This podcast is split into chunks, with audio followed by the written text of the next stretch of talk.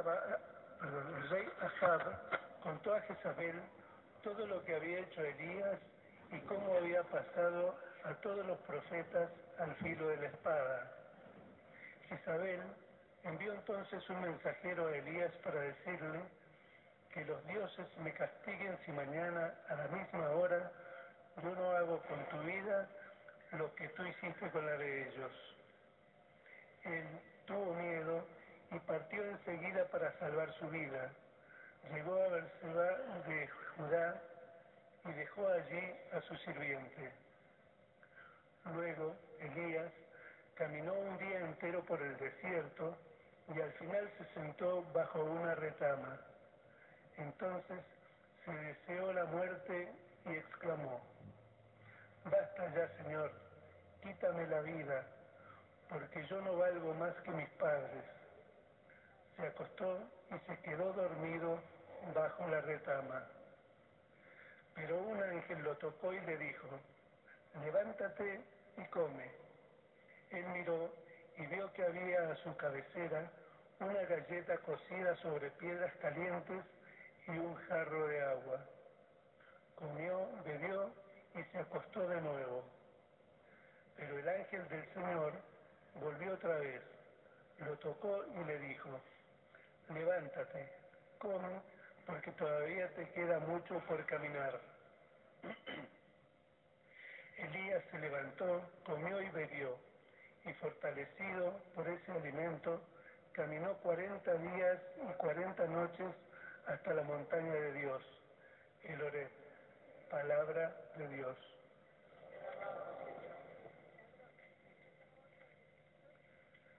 Gusten y vean qué bueno es el Señor. y vean qué bueno es el Señor. Bendeciré al Señor en todo tiempo, su alabanza estará siempre en mis labios. Mi alma se gloría en el Señor, que lo oigan los humildes y se alegren.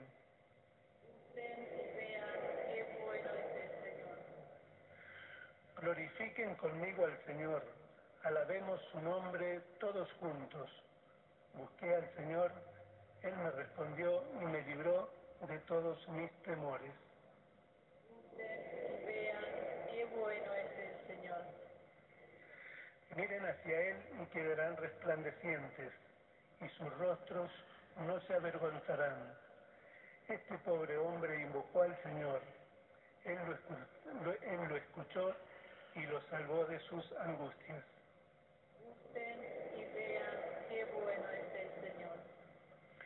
El ángel del Señor acampa en torno a sus fieles y los libra. Gusten y vean qué bueno es el Señor. Felices los que en Él se refugian. Gusten y vean qué bueno es el Señor. El apóstol de los gentiles nos invita a revestirnos del hombre nuevo, creado a imagen y semejanza de Dios. Escuchamos la segunda lectura.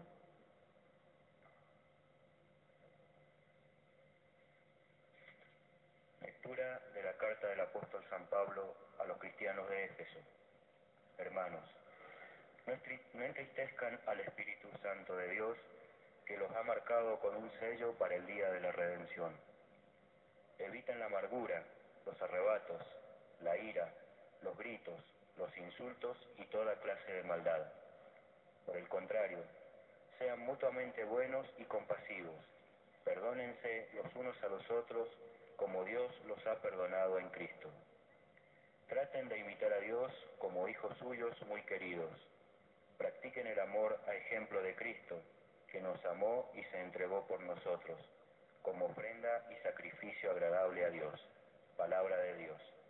Te alabamos, Señor. Jesucristo es el verdadero y definitivo pan del cielo que Dios ofrece a todos los hombres. Escuchamos atentamente la proclamación del Santo Evangelio.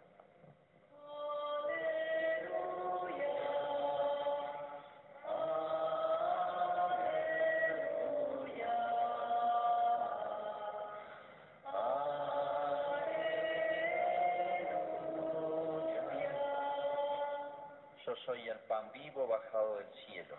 el que coma de este pan vivirá eternamente, dice el Señor.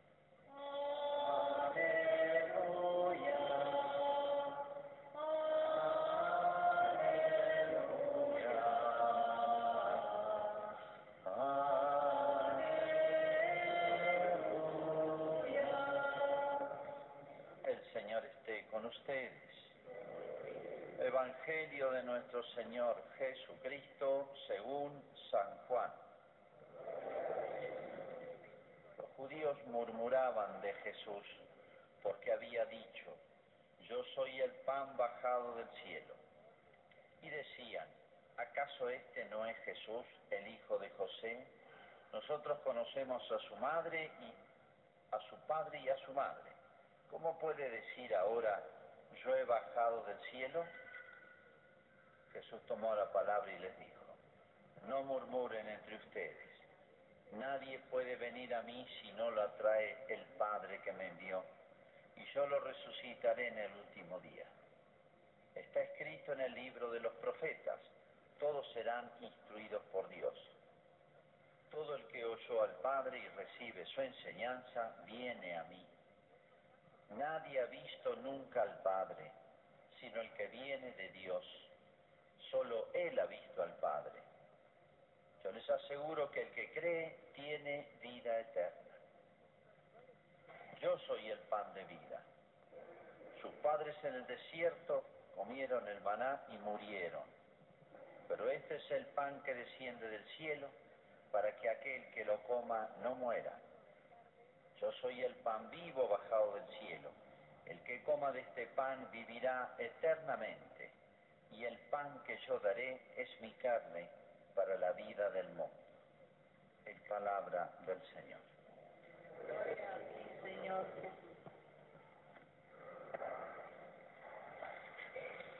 Hace unos años atrás, en concreto en 1991, estaba Juan Pablo II, San Juan Pablo, y realizó lo que se llama un consistorio.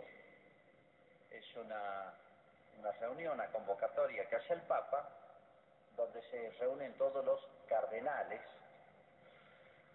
y anuncia a los nuevos cardenales. En un momento un silencio no habitual en la, en la sala, y era que entraba un hombre de 90 años, chino, que acababa de salir de las cárceles comunistas de China, 30 años preso por ser católico, 30 años en una cárcel atroz, porque estaba en una celda de un metro por dos, le quitaron todo, no solamente toda comunicación con el exterior durante 30 años, 30 años.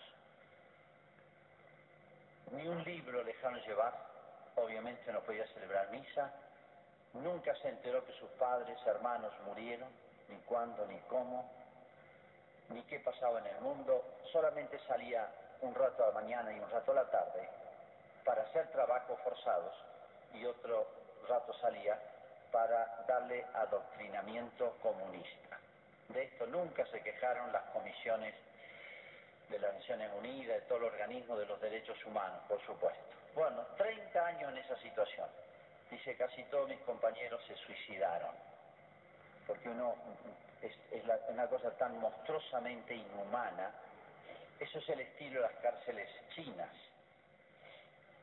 que, dicho sea de paso, los chinos le aconsejaron a Fidel Castro que usara ese sistema, o sea, quebrar a las personas. Hay que quebrarlas. ¿Cómo sobrevivió este hombre 30 años? Y llegó hasta los 90 después. Murió no hace mucho. Dice, me quitaron todo, todo, todo, de lo que uno humanamente se agarra, humanamente, por un ser humano. Dice, me, no, me quitaron todo, pero no pudieron quitarme la fe. Y por la fe es el vínculo con Dios. Y la fe y oración es casi lo mismo. ¿Qué es rezar? Sino reavivar la fe. Hacer actos de fe, eso es rezar. Me quitaron todo menos la fe. Y él hizo otra, fíjense, otra especie de ficción que le salvó la vida. Dice, yo pensé, todos mis carceleros, que me trataban muy mal, los tomé como mis superiores. Él era religioso jesuita. Entonces, lo que ellos me mandaban, aunque sean las cosas más atroces, pues le mandaban los trabajos más forzados y repugnantes,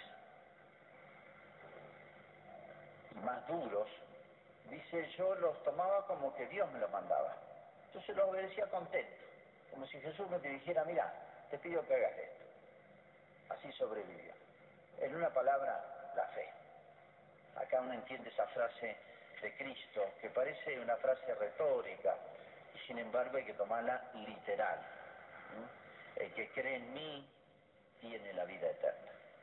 El que cree en mí tiene la vida eterna. O sea, fíjense en este párrafo que he leído del Evangelio de San Juan, capítulo 6, que venimos leyendo, como Jesús, después de hacer un gran milagro, absolutamente público, manifiesto, obvio, evidente, muchos, no todos, dicen una gran parte, en vez de advertir y admirar a Jesús que era el autor del milagro, que es lo lógico, si yo acá vengo y les traigo un muerto y le digo levantate y el muerto sale caminando, ustedes admiran del muerto, sacarán fotos, pero dirán, ¿quién es este que le dice a los muertos se levanten y se levantan? Es lo lógico, es lo evidente, es lo obvio, es lo de sentido común. ¿Por qué a veces se nos vuela el sentido común? No vemos lo obvio. El ser humano es capaz de las cosas más asombrosas y de las más en el doble sentido, del bien y del mal, de lucidez, de genialidad, de sabiduría y de necedad, de oscuridad, de ceguera. Eso le pasó a Jesús, fíjense. En vez de admirarse de Jesús que había hecho milagro, dice, no puede ser, este es el hijo de José y María. ¿Se acuerdan esa frase, nadie es profeta en su tierra? ¿Por qué nadie es profeta en su tierra? Sobre todo por una cosa que hay en el fondo del hombre, que nos cuesta reconocer, llama la envidia. Como este, que es igual que yo, hace cosas extraordinarias, mejores que yo. La envidia es una fuerza secreta que produce efectos demoledores y entre otras cosas ciega. ¿Cómo este? Claro que era hijo de María, creían que era hijo de José. Pero en vez de decir, bueno, tenemos a alguien extraordinario entre nosotros, porque era lo obvio, era lo lógico, era la consecuencia y conclusión que había que sacar, murmuraban. ¿Qué significa murmurar? Hablar en voz baja contra, diciendo no puede ser, este quién es, que se cree, no sé cuánto. Fíjense la falta de lógica. Y acá Jesús primero les hace un milagrito. No murmuren, como diciendo, yo adivino hasta lo que ustedes en voz baja o en secreto o en, casi en silencio están haciendo. ¿Eh? Les, les adivina lo que están hasta los pensamientos. Y les dice, unos párrafos acá que a nosotros nos cuesta entender porque está dicho un poquito en lenguaje de, los hebreos, el estilo literario de ellos, pero para ellos era claro, les dice más o menos esto. Miren, la explicación de por qué ustedes están tan ciegos y no se dan cuenta de las cosas más obvias y evidentes, la causa es porque hay malicia en los corazones. Y la malicia en los corazones, esto es fruto de muchos años, de muchos pecados, de muchas, el corazón no se endurece de golpe. Un callo en la mano no me sale porque agarré un martillo, un hacha este, y haché dos minutos. Sale porque yo he trabajado mucho con las manos, con algún material duro. Les dice, lo que pasa es que ustedes se les ha cegado la mente no tienen fe. ¿Y por qué no tienen fe? Han perdido la fe. La fe es un don de Dios, es un regalo de Dios que da a los rectos de corazón. No el que sea santo, sino al que tenga deseos de, al que tenga deseos de ser mejor, de cambiar, de corregirse, tener un mínimo de humildad para decir, yo tengo defectos, reconocerlos. Eso, mínima disposición del alma, ahí siembra Dios la fe. Nadie puede venir a mí si no lo trae mi Padre, como diciendo, si no recibe la gracia. Y, dice algo más, y yo lo resucitaré en el último día. Jesús les ha dicho acá el tema de la resurrección, dice, vuestros padres comieron el maná en el desierto y murieron. Ya están todos muertos los parientes de ustedes. Yo traigo algo nuevo, algo grande, algo extraordinario, que comienza con la fe. La fe es la adhesión a Cristo. confundimos mucho la fe. A veces creemos que fe es, bueno, tengo fe que va a nevar más este año. No tiene nada que ver. Tengo fe que se va a curar la abuela. No tiene nada que ver. Tengo fe que mi hijo se va a recibir. No tiene nada que ver con la fe.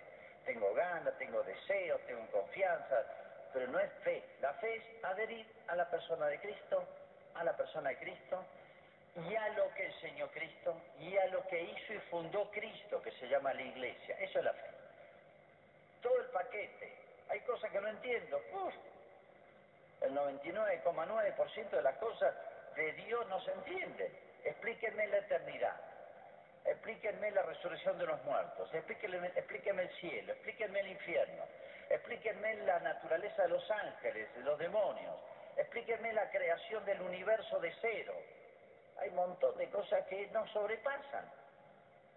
Pero yo sí le creo a Jesús todo lo que me dice, sí. ¿Por qué? Porque lo dijo Jesús.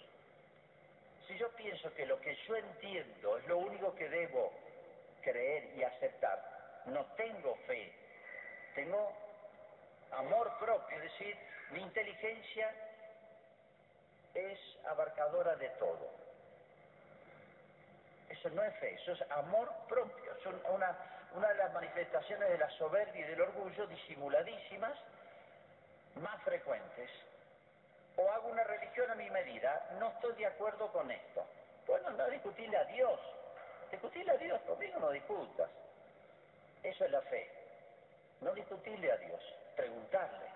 Estaba Jesús, le podía haber dicho, mira, lo, que está diciendo, explícamelo de nuevo, porque no lo entiendo, pero no cuestionar a Jesús. La Virgen le pregunta al ángel, ¿cómo podrá hacer esto? La Virgen le pregunta a Jesús, ¿por qué nos hiciste esto? Pero no lo recta diciendo, esto es, te portaste mal. No le dijo a Jesús eso. Si la fe es propio de la fe y es bueno, buena señal, cuestionar ¿Por qué? ¿Por qué? ¿Por qué? Pero un cuestionamiento que es negador, no puede ser. Y hay un cuestionamiento que es indagador, investigador. Yo quiero acá hay mucha luz. Quiero ver un poco más. Solo no puedo. Ayúdame. Como a un alumno que le dice a un profesor que sabe mucho, mira, explícame de nuevo ese principio de física, de química, que no lo entendí. No lo entendí. Pero no porque sea absurdo, no porque sea contradictorio, sino porque no lo entendí, porque yo no soy, soy medio burro, soy, soy limitado, me cuesta entender. No hay problema, le hubieran preguntado todo lo que hubieran querido Jesús, chocho Jesús de contestar, lo cuestionan. El que oyó al Padre recibe su enseñanza viene a mí. Nadie ha visto nunca al Padre, solo el que viene de Dios ha visto al Padre, como diciendo, yo sé, yo vengo de arriba, vengo de Dios, nada más y nada menos, y lo he demostrado con un milagrazo, o muchos. Les aseguro que el que cree tiene vida eterna. Hermosísima la expresión. El que cree tiene vida eterna. ¿Por qué? Porque el creer es pegarse a Jesús, es unirse vitalmente, como con un, como con un cordón umbilical a Jesús. Pero repito, creer es creer en la persona de Jesús, en lo que Él es, en lo que Él enseñó, lo que Él fundó, todo, todo el paquete, no lo que me parece bien y saco lo que me parece mal, ¿eh? lo que entiendo y lo que no entiendo, todo, todo, eso es creer. Por eso, para el que cree, puede ver cualquier cosa delante suyo, en los hombres, en la iglesia, etc. No, no cuestione la fe, pues la fe adherir a Jesús, que no nos ha defraudado, creo.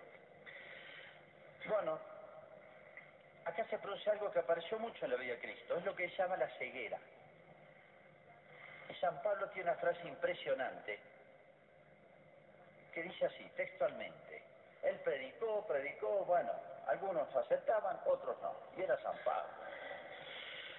Dice, si todavía nuestro evangelio está velado, o sea, no lo ven, velado, no lo ven, dos expresiones eh, semejantes, o decir, tienen un velo en la, cara o están ciegos. Es lo mismo. Si todavía nuestro Evangelio está velado, lo está para los que se pierden. Tremenda esta frase, los que van camino a la mal, a la perdición, a la condenación. Lo dice San Pablo. Dice esto, a quienes cegó el Dios de este mundo, o sea, el demonio. a quienes cegó el Dios de este mundo, para impedir que vieran brillar el resplandor del Evangelio de la gloria de Cristo. O sea, la belleza, la hermosura del Evangelio. Evangelio significa no librito, también. El Evangelio significa todo lo que el Señor Jesús, la nueva noticia de Jesús, o sea, la enseñanza en bloque toda de Jesús. O sea, quienes cegó el Dios de este mundo, ¿para qué? Para impedir que vean brillar el resplandor del Evangelio. O sea, ¿quién tiene interés en que no veamos la belleza, la verdad, la bondad, la, la, coherencia, todo, toda la luz de la enseñanza de Cristo? El demonio existe, existe, vive disimulado, escondido y trabaja sin parar. Tremendo. Cuando uno ve ceguera ante lo evidente, lo obvio, cuando uno ve ceguera, cuando uno ve eh, cierta hostilidad, odio, las cosas de Dios, las cosas sagradas, las cosas de la iglesia, por supuesto se la agarran con nosotros los curas, las monjas, el papa, todo. Pero cuando ven ceguera ante el Evangelio, pasa lo mismo que nos enseñó Jesús. Son estos días, en el tema que ya hemos comentado mucho, tan actual, a mí me sorprenden cuatro síntomas de ceguera en mucha gente y a uno le da una inmensa pena. Ceguera es la palabra. Ceguera. Voy a dar las pruebas. Hoy hacemos alarde, con toda razón, del avance de las ciencias. Esto es científico, lo científico. Esto está científicamente probado, ¿está bien? la ciencia ha avanzado. Si hay una cosa científica, es que hay vida del primer instante de la concepción. Ya hay aparatos que detectan hasta perciben los órganos del niñito. Es una verdad científicamente indudable. Hace 3.000 años se sospechaba. Tenían las cosas más claras que ahora que tenemos. Pero ante todas las evidencias de la ciencia, no negar una evidencia. Segunda ceguera, contradicción. Hoy tenemos una sensibilidad con cuantos animalitos hay en el mundo y no contra los seres humanos. Explíquenme esa contradicción, esa segunda ceguera. Los mismos que defienden, no todos, pero muchos de los que defienden el aborto, son también defensores de la ecología en un sentido casi sagrado. Y los seres humanos no somos al menos animalitos, y un poquito más. Tercero, los derechos humanos le pegan un delincuente, un policía, un sopapo y viene todos los derechos humanos, explotan. Acá hay un niño inocente, el que más debe ser protegido en la sociedad. Hoy se ha puesto de moda la palabra genocidio y lo aplican a cualquier cosa. Esto es el genocidio más grande de la historia de la humanidad. Lo que se está programando, lo que se iba a aprobar, es el genocidio más grande de la historia de la humanidad en la Argentina, aunque ya se aprobado en otros países. ¿Y dónde están los derechos humanos? No, no he escuchado a un solo abogado, a un solo miembro de las comisiones de derechos humanos quejarse de esto. Tendrían que haberse rebelado contra todo esto. Nada, nada. Es más, estaban del lado de la onda verde cuarto lugar, aceptar las mentiras sabiendo que son mentiras en las estadísticas. No, no vale la pena detenerme en eso. Todo en base a una cantidad de mentiras como suelen hacerse estas cosas, pero ellos dicen las mentiras y después se las creen. Y las repiten, las repiten, las repiten, las repiten. Saben que son mentiras. Con esa persona no se puede hablar. Estamos ante una ceguera, igual que la que se encontró Jesús. Miren, si a Jesús, con lo que él hizo y lo que él era, se le plantaron, no le vieron, no lo vieron, ¿qué nos queda para nosotros? Pero acá miren, se ha hecho tanto. ¿Y qué queda por ellos? Rezar. Es una gracia de Dios, esa lucecita que se apagó desde adentro, que es la buena disposición para la fe. Nadie viene a mí si Dios no se lo da, si el Padre no lo trae. O sea, el que adhiere a mí es porque Él se dispuso, pero sobre todo porque Dios le dio la gracia de la fe, que es una luz, para evitar la ceguera, el velo. No hay otra, entonces no, no hay que gastarse. Uno llega a un, a un límite y se acabó. Todos los argumentos no valen. Pero no se preocupen, la falla no está en los argumentos. Es todo evidente. La falla está en que a un ciego, a un ciego nacimiento, es imposible explicarle los colores. No se gasten, no van a poder explicarle la diferencia entre el amarillo y el rojo. ¿Cómo van a hacer? Es así, la palabra la puso Jesús. Estoy hablando con sus mismas palabras. Rezar mucho, y uno ve no solamente la ecuatoriana, genial esta mujer, esta brasilera, bueno, muchos, muchísimos, que han estado militando en estos grupos de izquierda, revolucionarios, feministas, progénero, todo eso, que eso siempre se junta todo esto. Lobby LGTB, apoyado por las multinacionales, por el capital mundial, que todo eso no lo dicen, que se han convertido y nos han explicado cómo estaban del otro lado, que, no, veían las cosas. ¿eh? Ha sido una gracia esa conversión. Bueno, he dedicado a la primera parte, este, porque era necesario y casi no me queda para la última, que es el no sé, es como si Jesús dijera, miren, si ustedes no, no ven lo que ha hecho, aunque resucite 100 muertos acá delante de ustedes, va a ser lo mismo. Lo dije la frase de Jesús en la parábola de Lázaro aunque resucite un muerto no van a creer. Pero sigue hablando Jesús y dice las cosas más hermosas que tal vez de las palabras que él haya pronunciado. Retoma el tema. ¿Ustedes se escandalizan porque yo dije que era el pan de vida bajado al cielo? Bueno, sigo adelante. Sí, soy el pan de vida. ¿Y qué? Diríamos. Soy el pan de vida. ¿Y qué? Sigue. Sus padres comieron en el desierto el maná y se murieron. O sea, ustedes se glorían de ese pan milagroso que les mandó Dios a través de Moisés. Sí, fue un milagroso para darle autoridad a Moisés y, y, para ver que Dios protegía a este pueblo y no le iba a desamparar, no le iba a faltar nada. Eso es lo que tenían que ver. Pero se murieron los papás. Yo les traigo algo más grande que ese milagro. Ahora es un super milagro que supera el anterior. Que el anterior era como un anticipo y un signo Nuestros padres comieron en el desierto el maná y se murieron todos ya. Pero este pan que desciende del cielo, Él, pero este es el pan que desciende del cielo, para que aquel que lo coma no muera. Recién les dice, el que cree tendrá vida eterna. Ahora les dice que coma este pan. Fíjense que todavía no estamos en la última cena. Cuando llegue la última cena, los que entendieron estas palabras geniales, hermosas, de Cristo y sencillas, se le, se le van a entender todo cuando diga, esto es mi cuerpo. Yo soy el pan vivo bajado del cielo. El que coma este pan vivirá eternamente. Y el pan que yo daré es mi carne para la vida del mundo. Fíjense qué hermosa, precisa, sencilla, poética expresión de, explicación de lo que es la Eucaristía.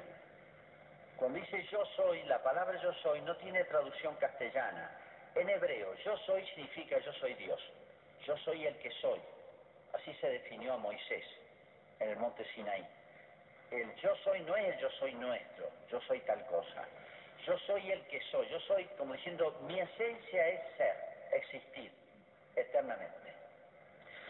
Yo soy el pan vivo. El pan es para comer. El, lo que está en la mesa más cotidianamente bajado del cielo, la encarnación, o sea, venido del cielo. Vengo de arriba, vengo de Dios. Para el que coma de este pan, el pan es para comer, vivirá eternamente. ¿Quién no anhela vivir y vivir eternamente?